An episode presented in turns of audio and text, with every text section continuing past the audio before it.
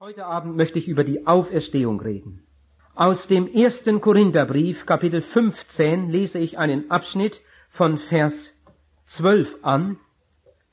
Da schreibt der Apostel Paulus, Besteht nun aber unsere Botschaft darin, dass Christus von den Toten auferstanden ist, wie können da einige unter euch sagen, dass es überhaupt keine Auferstehung der Toten gibt? Gibt es wirklich keine Auferstehung der Toten, so ist selbstverständlich Christus auch nicht auferweckt worden. Und ist Christus nicht auferweckt worden, dann ist unsere ganze Predigt nichts. Und ebenso ist auch unser Glaube nichtig. Ja, wenn Tote überhaupt nicht auferweckt werden, so würden wir sogar als falsche Zeugen Gottes, als Lügner dastehen, weil wir bezeugt haben, dass Gott Christus auferweckt hat, während er ihn doch tatsächlich nicht auferweckt hätte. Wenn also Tote nicht auferweckt werden, so ist Christus auch nicht auferweckt worden. Und wenn Christus nicht auferweckt worden ist, so ist euer Glaube umsonst und ihr seid noch in euren Sünden. Dann sind aber auch diejenigen, die in Christus entschlafen sind, verloren.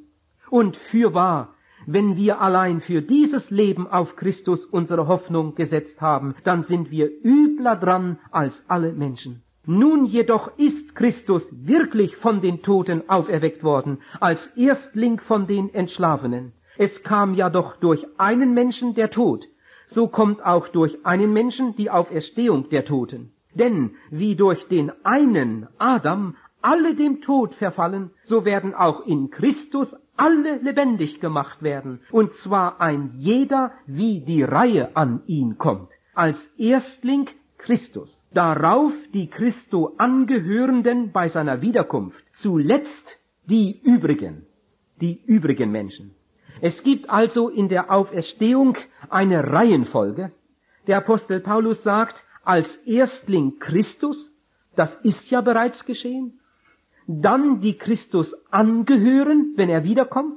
Die Bibel spricht von einer ersten Auferstehung. Und dann gibt es noch einmal eine Auferstehung am jüngsten Tag, wo alle übrigen Menschen auferstehen werden, um dann vor dem großen weißen Thron aus dem Munde des Richters ihren Urteilsspruch zu empfangen. In Vers 32b und weitere heißt es, Fürwahr, würden Tote nicht auferweckt werden, dann könnte jenes Sprichwort gelten, lasst uns essen und trinken, denn morgen sind wir tot.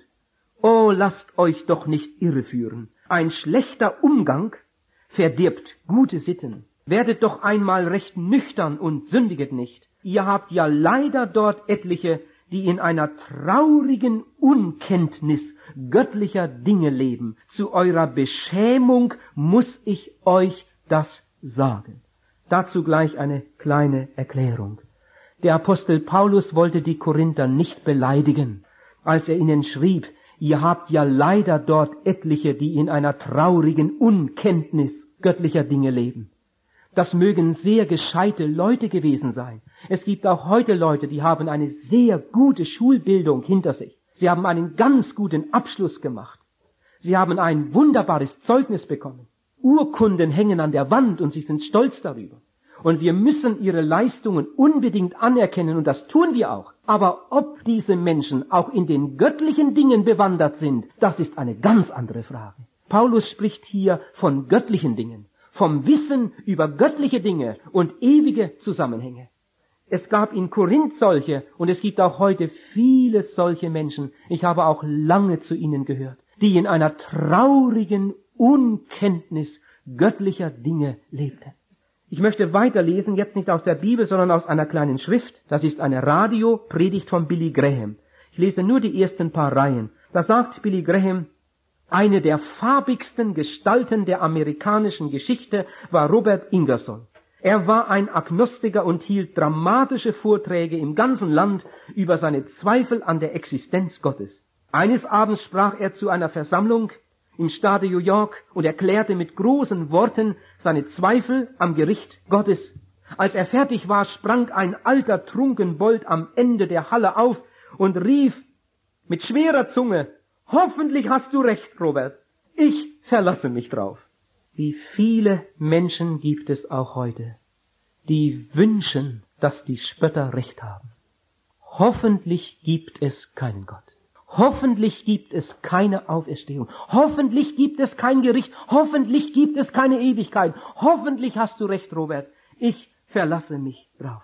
Jesus sagt in Johannes Kapitel 5, wir haben es vorhin in der Einleitung gehört, es kommt die Stunde, da werden alle, die gestorben sind, meine Stimme hören. Und sie werden hervorkommen und sie werden gerichtet. Schon im Alten Testament in Daniel Kapitel 12 steht, sie werden gerichtet, sie werden auferstehen, die einen zum ewigen Leben, die anderen zur ewigen Schmach und Schande. Es gab zu allen Zeiten viele Feinde der Auferstehung. Und solche gibt es heute vielleicht noch mehr als in der Vergangenheit. Diese Menschen sind Feinde der Wahrheit.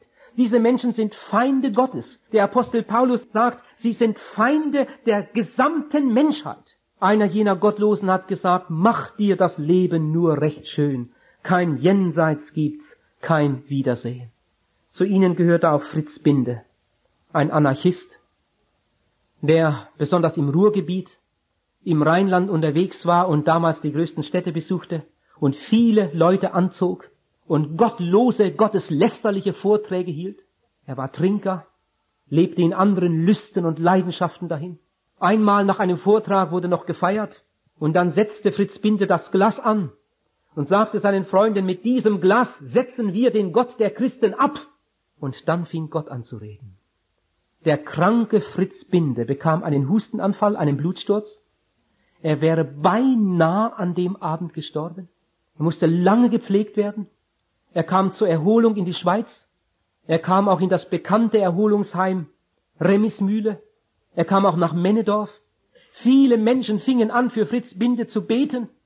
Fritz Binde hörte die Botschaft von Jesus Christus und das Wunder geschah, der Mann bekehrte sich. Der Mann nahm Jesus auf als seinen Heiland und Erretter. Fritz Binde wurde einer der gesegnetsten Evangelisten, die Deutschland je hervorgebracht hat.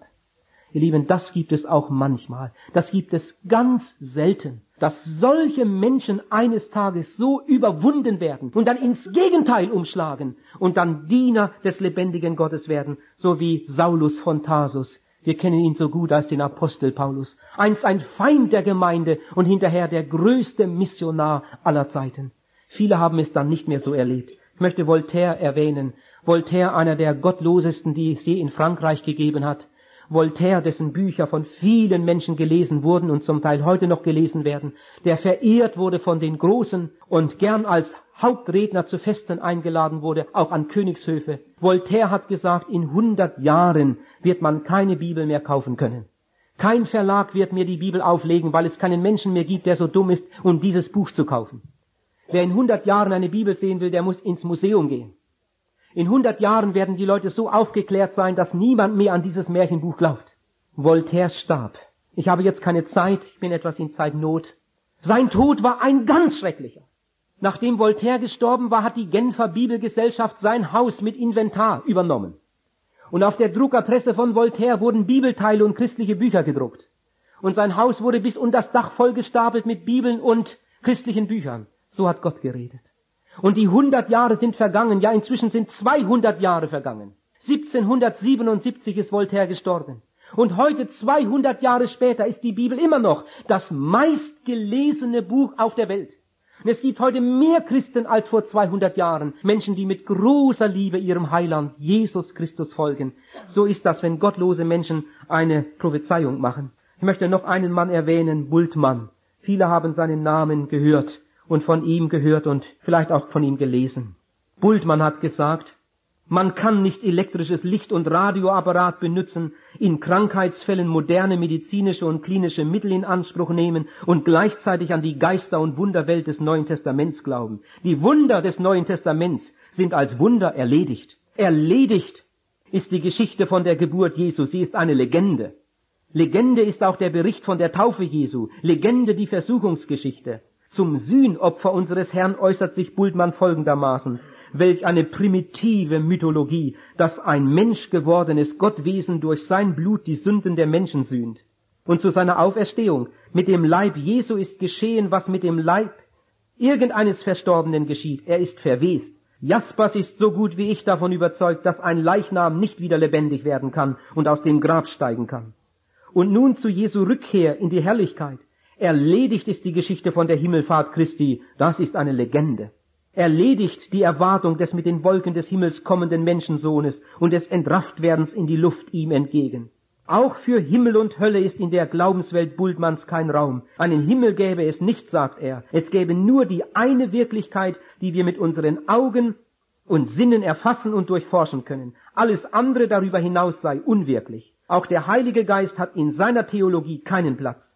Denn für einen modernen Menschen sei schlechterdings fremd und unverständlich, was das Neue Testament über den Geist Gottes und seine Wirkungen sagt. Bis dahin. Ihr Lieben, diese Männer lehrten und lehren an unseren Hochschulen. Ich habe bei einer Konferenz eine Botschaft gehört vom Professor Dr. Köberle, der viele Jahre in Tübingen gelehrt hatte. Er hat gesagt, er hat seinen Lehrstuhl aufgegeben, weil er nicht mehr konnte. Die gläubigen Professoren wurden vor den gottlosen Theologiestudenten ausgelacht, niedergeschrien, so dass er eines Tages seinen Dienst quittiert und sagt, ich kann nicht mehr. Weit mehr als 50 Prozent der Theologiestudenten glauben der Lehre Bultmanns. Das sind die Männer, die in den nächsten Jahren auf unsere Kanzeln kommen. Wenn man darüber nachdenkt, wenn man sich etwas damit beschäftigt, dann kann einem Angst und Bange werden. Was soll nur aus unserem sogenannten christlichen Abendland werden, wenn solche Leute ans Ruder kommen? Einem kann Angst und Bange werden. Aber mir ist doch nicht bange. Die Kritiker sterben und das Wort Gottes siegt weiter. Und es werden wieder andere auftreten und sie werden den Glauben bezeugen. Es hat einmal jemand gesagt, alle diese Angriffe gegen das Wort Gottes richten gerade so viel aus, als wenn jemand die Schweizer Alpen mit weich gekochten Bohnen beschießt. Das kannst du ja mal ausprobieren. Und dann wollen wir sehen, wie viele Berge fallen. Das Wort Gottes hat die Angriffe der Agnostiker, der Atheisten, der Kritiker überlebt. Es hat niemals vor diesen Leuten kapitulieren müssen. Jesus wird immer das letzte Wort haben. Wir haben vorhin von Werner von Braun gehört. Oh, ich hätte euch so gern etwas vorgelesen aus einem Buch aber die Zeit reicht nicht aus. Es liegt auf dem Büchertisch Probleme einer fragenden Generation von Dr. Bergmann. Ein Zeugnis von Werner von Braun, wie er seinen Glauben bekennt. Ich habe hier eine kleine Schrift, einen Zeitungsausschnitt. Da steht, Werner von Braun sagt, nur ein erneuerter Glaube an Gott kann die Wandlungen herbeiführen, die unsere Welt vor der Katastrophe retten können. Wissenschaft und Evangelium sind dabei Geschwister und keine Gegensätze. Ich war auf einer Konferenz im Siegerland und da hatten wir als Hauptredner Professor Dr. Rohrbach. Ich werde das nie vergessen. So eine aufmerksame Versammlung habe ich selten erlebt. Als die Botschaft von Professor Rohrbach zu Ende war, da hob er das Liederbuch, das neben ihm auf dem Pult lag, hoch und fragte, Brüder, wo steht das Lied? Er kannte sich nicht aus in dem Gemeinschaftsliederbuch. Wo steht das Lied? Es quillt für mich das teure Blut, das glaub und fasse ich. Es macht auch meinen Schaden gut. Denn Christus starb für mich. Schon rief jemand die Nummer und dann wurde gesungen und der Professor stand vorn und sang mit. Es quillt für mich dies teure Blut. Oh, ihr Lieben, ich bin so dankbar dafür, dass es nicht nur Spötter gibt, sondern dass es auch entschiedene Christen gibt unter den Wissenschaftlern, unter den Politikern, bis hin in den Bundestag. Menschen, die erzählen, wie vorhin der Theologiestudent erzählt hat, wie Jesus Christus ihnen ins Leben getreten ist und ihr Leben neu gemacht hat. Das habe ich auch erlebt, als ich 20 Jahre alt war. Jesus hat mein Leben total neu gemacht. Warum gibt es eigentlich so viele Feinde der Auferstehung? Ich möchte sie einmal in drei Gruppen einteilen. Da ist einmal eine Gruppe, aber das sind die wenigsten. Das sind die Menschen, die tatsächlich meinen, dass es keine Auferstehung gibt. Eine kleine Gruppe. Dann gibt es eine zweite Gruppe von Feinden der Auferstehung. Das sind die Nachschwätzer.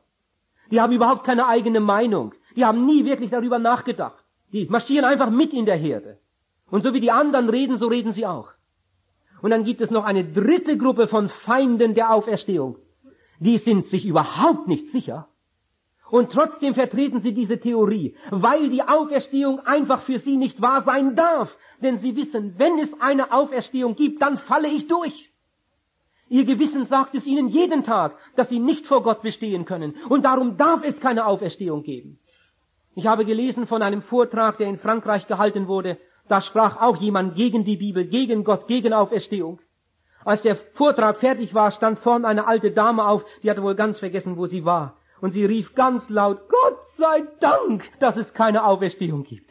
Die musste eine ganze Menge auf dem Kerbholz haben. Einige Leute lassen sich nur darum verbrennen, weil sie meinen, wenn sie verbrannt sind, dann können sie ja nicht mehr auferstehen. Oh, welch eine Torheit. Gott, der aus dem Nichts die Welt geschaffen hat, der wird einmal rufen, kommt wieder Menschenkinder. Und dann werden sie alle kommen, die Kleinen und die Großen. Und auch das Meer gibt die Toten, die darin sind, steht in Offenbarung Kapitel 20. Und sie werden alle vor dem großen weißen Thron stehen und werden ihr Urteil empfangen. Als ich im Posaunenchor mitspielte, es liegt schon lange zurück, da habe ich einmal ein Zeugnis gegeben, habe erzählt, was ich mit Jesus erlebt habe. Da sagte einer der Bläser, Tod ist tot. Und dann hat ein anderer sich auch gleich zu Wort gemeldet und er sagte, ein Meter achtzig tief und dann ist alles zu Ende.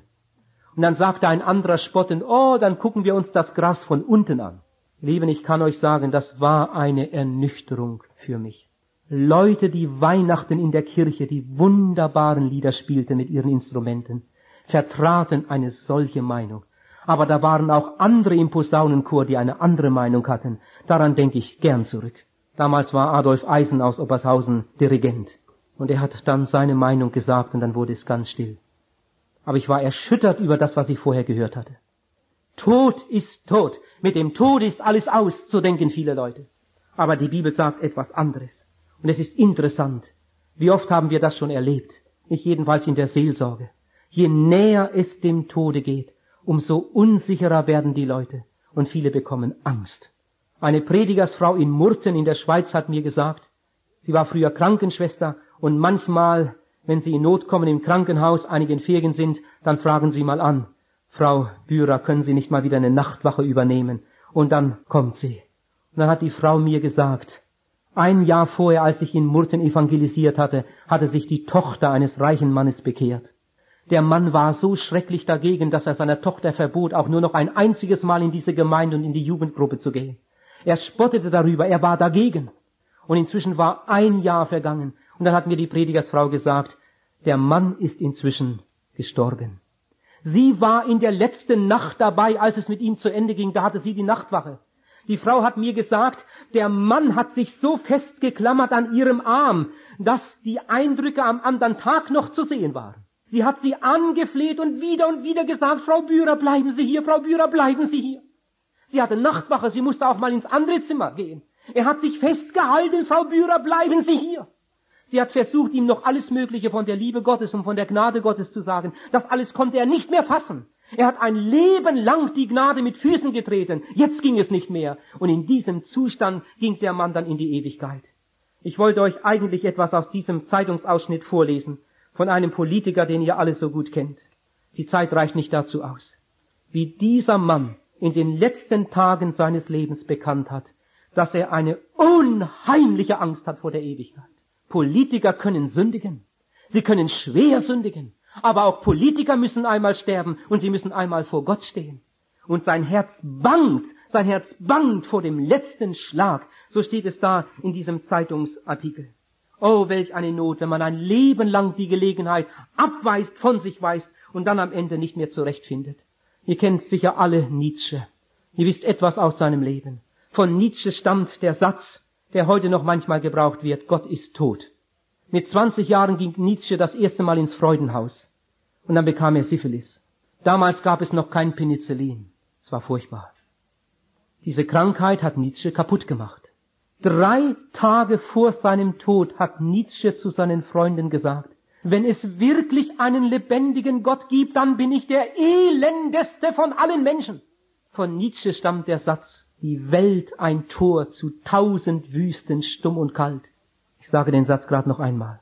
Die Welt ein Tor zu tausend Wüsten stumm und kalt. Wer das verlor, was ich verlor, macht nirgends Halt.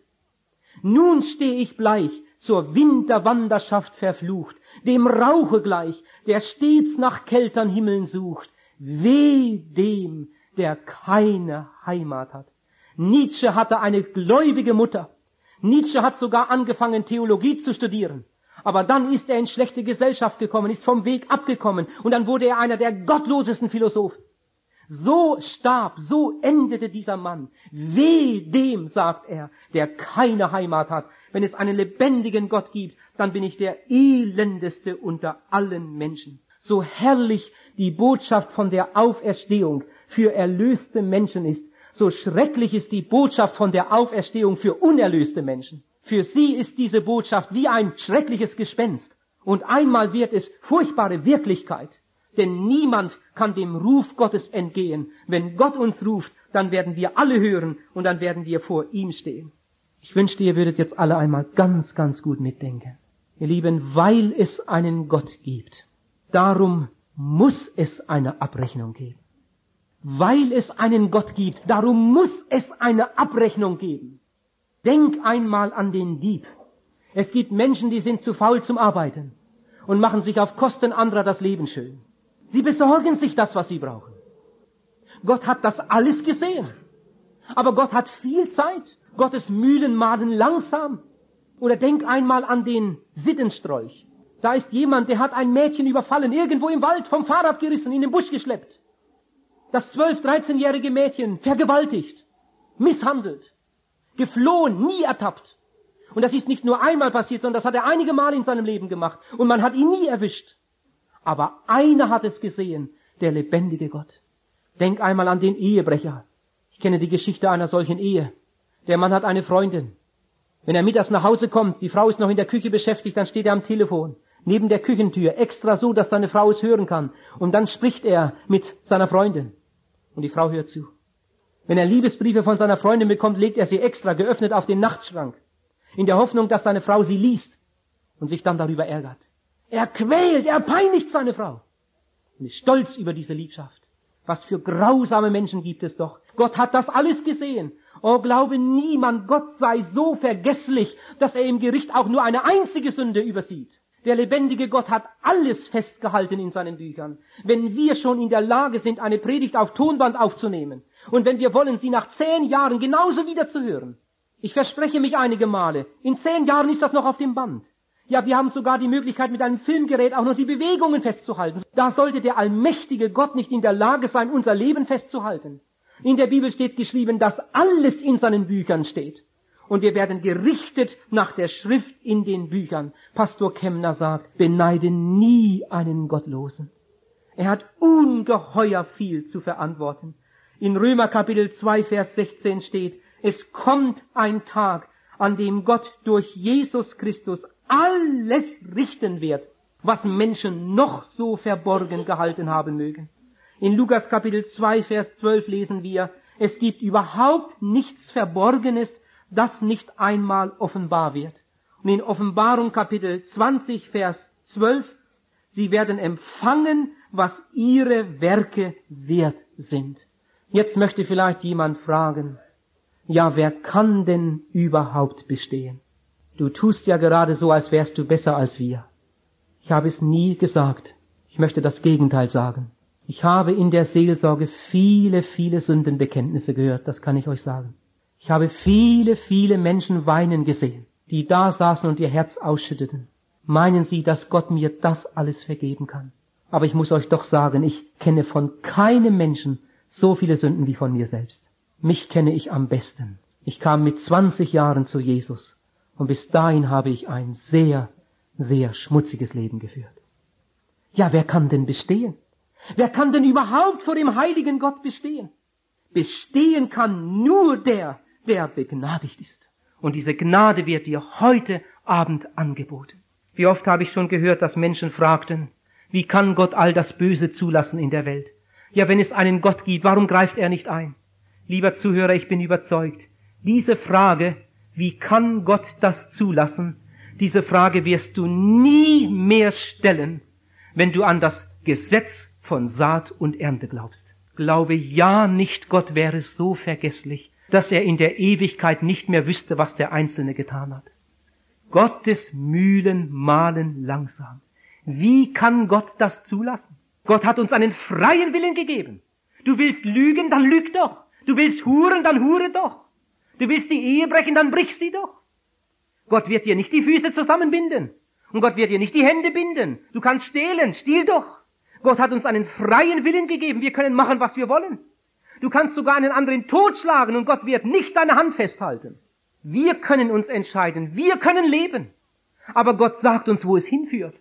Und weil Gott uns so lieb hat, darum warnt er uns, darum ruft er uns. Und weil wir alle gesündigt haben, hat Gott in seiner großen Liebe eine Möglichkeit zur Vergebung und zur Errettung geschaffen. Er hat seinen Sohn in diese Welt gesandt. Sein Sohn starb am Kreuz für uns. Sein Sohn gab sein Blut als Lösegeld für unsere Sünden, so dass wir mit unserer Sünde kommen können, um sie zu bekennen und Vergebung zu finden. Ich hatte einmal einen Dienst nördlich von Hamburg und da hat eine ältere Frau mir gesagt, sie hat einen Erholungsurlaub gemacht auf Helgoland und als sie nach Hause kam, da waren ihre Kellerfenster aufgebrochen und all das Eingemachte, das sie mühsam, mühsam ins Haus gebracht hatte, diese alte, über 70-jährige Frau, die nicht mehr gut auf den Füßen war. Die Erdbeeren, die Bohnen, die Erbsen, die Mohrrüben und die Kirschen, die die Nachbarssöhne gepflückt hatten. Alles war gestohlen. Im Keller standen nur noch leere Gläser und leere Dosen vom Jahr vorher.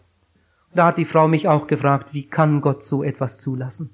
Gott sieht doch, wie mühsam ich das alles geerntet habe. Oh, was wird das einmal für ein Tag sein, wenn Gott Gericht hält und alles Sünde ans Licht kommt und die Menschen empfangen, was ihre Werke wert sind. Gott wird nie einem Menschen eine Sünde vorhalten, die er gar nicht getan hat. Aber Gott wird auch nicht eine einzige Sünde übersehen, die er getan hat. Ich habe vorhin die Frage gestellt, ja, wer kann denn überhaupt bestehen?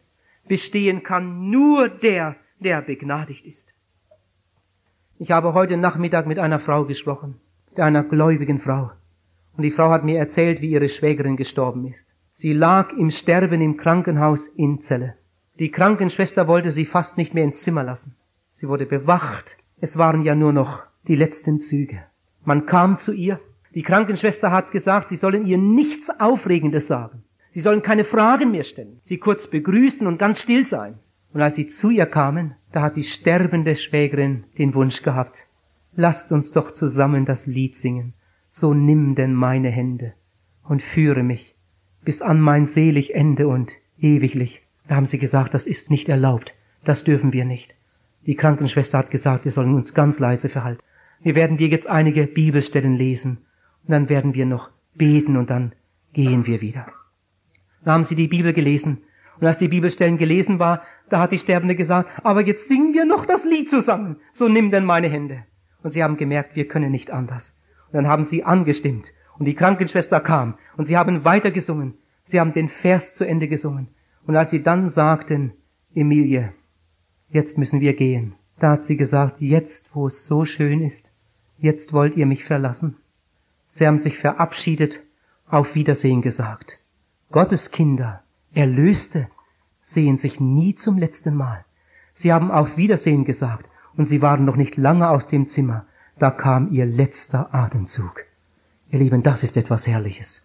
Wenn Menschen erzählen können von einer Phase in ihrem Leben, wo ihnen die inneren Augen aufgegangen sind für ihren verlorenen Zustand und sie mit ihrer Sünde zum Kreuz und zu Jesus gekommen sind und abgeladen haben und ihn aufgenommen haben als ihren Heiland und Erretter und mit ganzer, großer, letzter Gewissheit sagen können, meine Sünden sind unter dem Blut.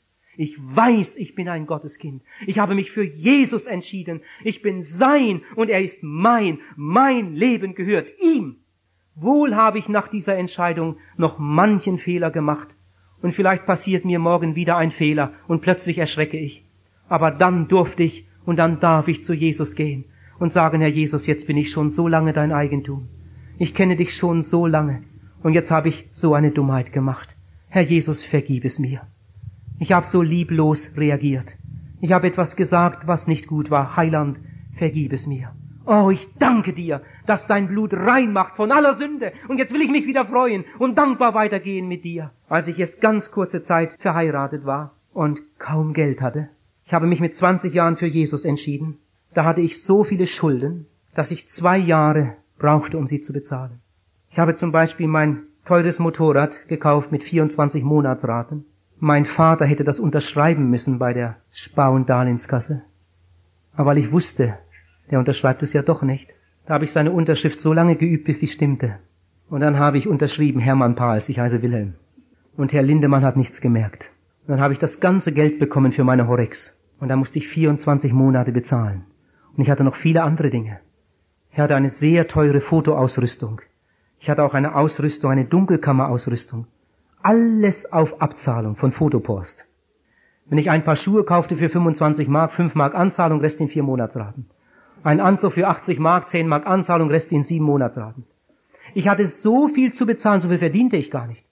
Ich hatte einmal bei Automeier 84 Stunden auf dem Lohnstreifen, habe viele Überstunden gemacht. Das Geld hat nie gereicht. Und dann habe ich mich für Jesus entschieden. Und dann habe ich zwei Jahre gebraucht, um von diesen Schulden runterzukommen. Und dann haben wir bald geheiratet. Und wir hatten fast gar nichts. Und dann hörte ich eine Frau, da irgendwo in einem Dorf, will einen Ofen verkaufen. Fast neu, für nur 50 Mark. Als ich hinkam, hat sie gesagt 55 Mark. Na gut, ich hatte 55 Mark bei mir.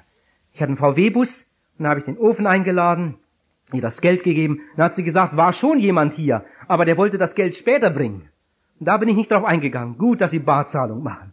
Und dann habe ich zu der Frau gesagt, wissen Sie, ich habe im Moment keine Schulden. Ich habe gerade alle Schulden bezahlt und ich möchte keine Schulden mehr haben.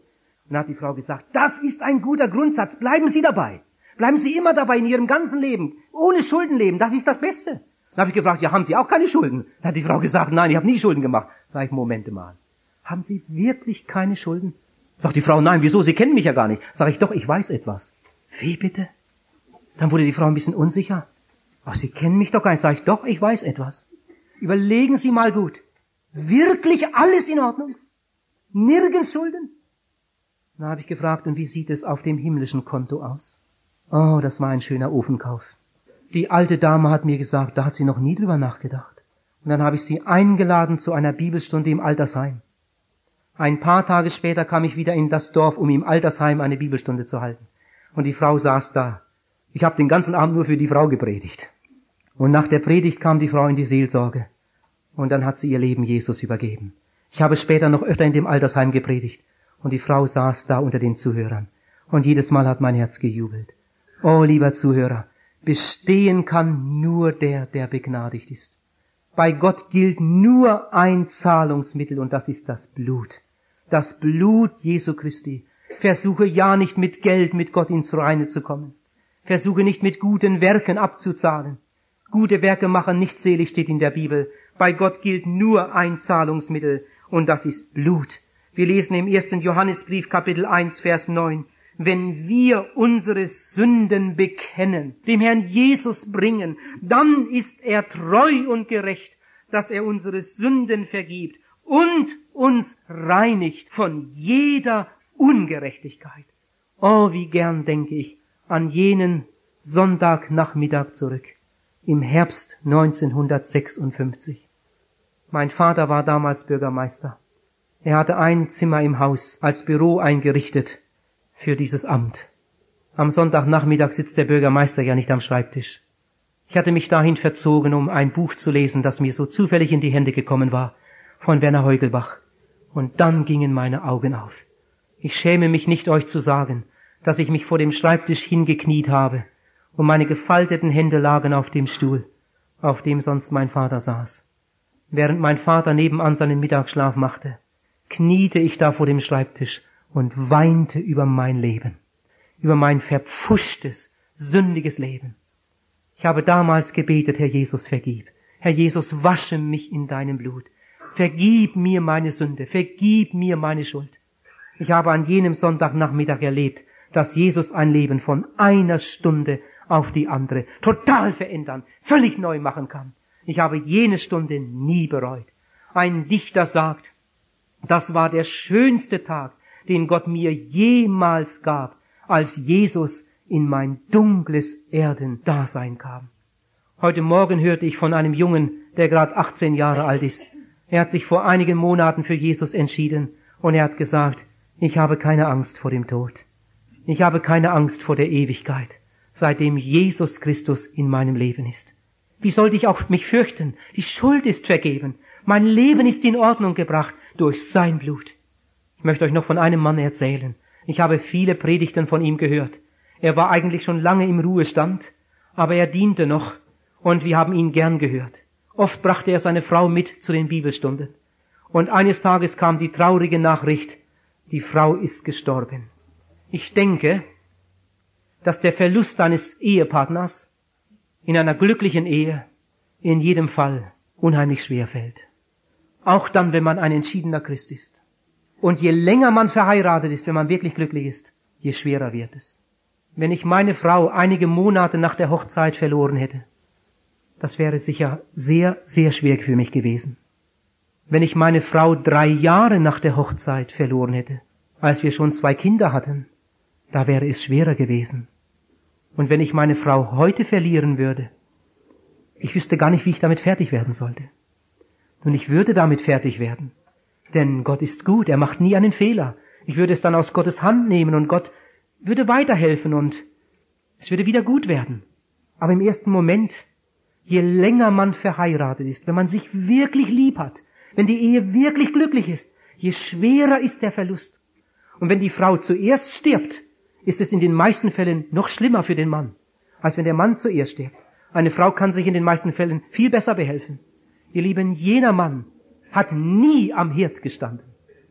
Er hatte ein großes Geschäft und war völlig im Geschäft aufgegangen. Seine Frau hatte den Haushalt geführt. Sie waren in den Ruhestand getreten und waren nun viel auf Reisen und hatten in den Gemeinden mitgedient. Und eines Tages, plötzlich und eigentlich unerwartet, starb die Frau. Es war ein unheimlicher Verlust für den Mann. Viele Menschen kamen zur Beerdigung. Es wurde gesungen, es wurde gepredigt, wie das so üblich ist. Und als alles fertig war, den Sarg hatte man hinuntergelassen und die Leute standen noch an der offenen Gruft. Einige hatten noch ein paar Blumen hineingeworfen. Und dann hat jemand den Hinterbliebenen gefragt, hast du noch irgendeinen Wunsch, noch irgendein Anliegen? Und dann trat er mit ein paar forschen Schritten an die offene Gruft, streckte seine Hand aus und rief ganz laut auf Wiedersehen, Mutti. Und dann hob er die Hand und sagt, am anderen Ufer, da gibt es kein Leid. Am anderen Ufer, da herrschet nur Freud. Am anderen Ufer, da weint man nie mehr. Denn am anderen Ufer, da wohnt unser Herr. Da war fast kein Auge mehr trocken. Diesmal nicht aus Trauer, sondern die Leute waren überwältigt von dieser Gewissheit. Was sind das für reiche Leute, die mit dieser Gewissheit sterben? Der Tod ist nicht das Letzte. Es gibt eine Auferstehung. Eine Auferstehung für die Erlösten und auch eine Auferstehung für die anderen. Wer bekehrt ist, wer wiedergeboren ist, der wird ewig bei Jesus sein. Und wer nicht bekehrt ist, der wird umkommen, steht in der Bibel. Wer nicht von neuem geboren ist, der kann das Reich Gottes nicht sehen. Lieber Zuhörer, ruhig sterben kann man mit einer Überdosis Schlaftabletten. Das geht ganz, ganz ruhig und schmerzlos. Ruhig sterben kann man mit einer Morphiumspritze. Aber selig sterben kann man nur mit Jesus. Das wünsche ich dir. Wenn einmal deine letzte Stunde kommt, dass du mit ganz großer Dankbarkeit zurückdenken kannst. Und wenn du die Kraft noch hast, es sogar denen, die herumstehen, noch sagen kannst. Ich habe eine Phase in meinem Leben. Ja, ich habe eine Stunde in meinem Leben. Da habe ich mein Leben mit Jesus Christus ins Reine gebracht. Und vielleicht fragt dann noch jemand, ja, wie kamst du denn dazu? Der eine erzählt, das kam durch eine Evangelisation. Der andere sagt, bei mir kam es durch ein gutes Buch. Und der andere sagt, ich habe es in der Gefangenschaft erlebt. Damals habe ich zum ersten Mal über den Sinn des Lebens nachgedacht. Und da hatte ich einen Kameraden, der war ein überzeugter Christ. Und der hat uns erzählt, wie er Jesus gefunden hat. Und eines Abends bin ich in den Schützengraben gegangen und bin auf die Knie gegangen und habe gebetet, Herr Jesus, ich komme zu dir. Ich bringe dir mein sündiges Leben. Ich bitte dich um Vergebung meiner Schuld. Herr Jesus, wasche mich in deinem Blut. Und dann habe ich angefangen, Jesus dafür zu danken. Und als ich dankte, da kam mit einem Mal der Friede Gottes in mein Herz. Und ich habe gesagt, Herr Jesus, ich will dein sein. Und du sollst mein sein. Ich will dir immer gehören. Ich bin dann in die Gefangenschaft gegangen und ich hatte Frieden im Herzen. Ich bin dann nach Hause gegangen. Zuerst hat meine Frau mich gar nicht verstanden. Aber einige Monate später hat dann auch meine Frau sich bekehrt und seitdem sind wir ein glückliches Paar gewesen. Oh, ich freue mich auf die Begegnung mit Jesus. Ihr Lieben, solche Zeugnisse höre ich gelegentlich in der Seelsorge und dann jubelt mein Herz. Wie reich sind die Erlösten. Oh, wenn du diesen Schritt noch nicht getan hast, tu ihn doch heute Abend. Am ersten Abend kamen vier. Ein junges Ehepaar und zwei junge Männer. Gestern Abend kam eine ältere Frau und ein junges Mädchen und ein ganz junges Mädchen. Ich weiß nicht, wie es heute Abend sein wird. Die Versammlung ist gleich zu Ende. Wir singen noch, wir beten und dann schließen wir ab. Einige werden noch da sitzen und etwas Tee trinken und erzählen. Andere werden am Büchertisch sein. Ich werde nach hinten gehen ins Seelsorgezelt. Oh, lieber Zuhörer, wenn du noch keine Heilsgewissheit hast, komm doch heute Abend. Was nützt all das Hören? Was nützen all deine frommen Taten? Was nützen all deine guten Werke, wenn es in deinem Leben nicht einmal zu einer persönlichen Begegnung mit Jesus kommt, zu einer ganz klaren Entscheidung für ihn? Komm doch. Ich werde dich nicht ausquetschen. Ich werde dich nicht in Verlegenheit bringen. Wir setzen uns einfach zusammen. Ich erkläre noch etwas. Und dann falten wir zusammen die Hände. Ich werde dir laut ein Gebet vorsagen und du darfst es einfach mitsagen, mitbeten. Und Jesus wird uns erhören. Und heute Abend wird dein Leben ein neues Leben werden. Der Herr Jesus möge dir helfen, dir Mut schenken zu diesem Schritt.